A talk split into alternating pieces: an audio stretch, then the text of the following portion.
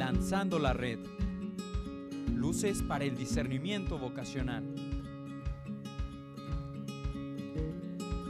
El discernimiento, aunque en cosas cotidianas lo hacemos de manera segura y espontánea, como elegir una pluma y no un lápiz, esta ropa y no la otra, tomar la bicicleta y no el camión, hemos de estar atentos, pues incluso en esas cosas ordinarias puede estar la sombra de conducirnos por deseos no reflexionados, no guiados e iluminados por lo mejor, ni por el bien ni por la verdad, sino por nuestro capricho.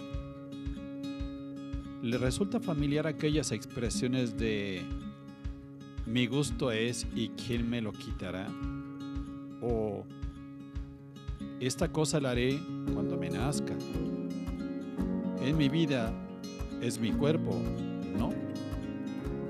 Con mi dinero yo hago lo que quiero, para eso trabajo. Ojo, el capricho, más de lo que imaginamos, nos puede guiar en los gustos, en las decisiones y en las elecciones que hacemos, incluso en la elección de un novio o una novia, en el ligue, como se dice hoy. Se elige solo por gustos personales, sin que la otra persona se dé cuenta. Por ejemplo, estatura, color de ojos, color de piel, el físico, si es atlético, atlética no. Y entonces, la elección de la persona la hemos sometido a la elección de nuestro capricho. Según los estudiosos de la pedagogía, un niño no tiene la capacidad de discernir aún desarrollada. Él no decide qué ropa ponerse, qué alimento comer, a dónde ir, con quién ir, dónde dormir, a qué escuela entrar. Eso lo hará en cierta medida cuando entre ya la edad en que aflore y se haga evidente la capacidad de discernir, no solo emocional, sino también intelectualmente. Los caprichos, según la lengua italiana, de donde se toma para la lengua española, se define como deseos irracionales y pasajeros. Y estos, los caprichos, son el pan de cada día en los niños. Bien bastaría escuchar la voz de papás y de mamás son muy conocedores o conocedoras de los caprichos.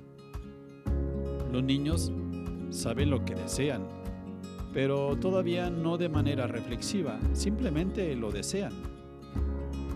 Las consecuencias mucho menos las miden, no las alcanzan a ver. El bien del mal no lo distinguen claramente, así como tampoco lo seguro de lo peligroso cómo desarrollar esta capacidad desde pequeños para que de adolescentes, jóvenes, incluso de adultos, sea una capacidad madura, es decir, razonable, reflexiva, clara, estable y permanente, y no caprichosa. Como se trata de una capacidad, para desarrollarla hay que ejercerla y practicarla frecuentemente para que se consolide. Pero para esto hemos de darnos breves espacios para analizarnos y para poder identificar si en nuestro discernimiento y en las elecciones es un capricho, es decir, algo no reflexivo y pasajero, lo que nos ha llevado a elegir hasta la fecha de hoy. Seminario Diocesano de Guadalajara. Ven y sígueme.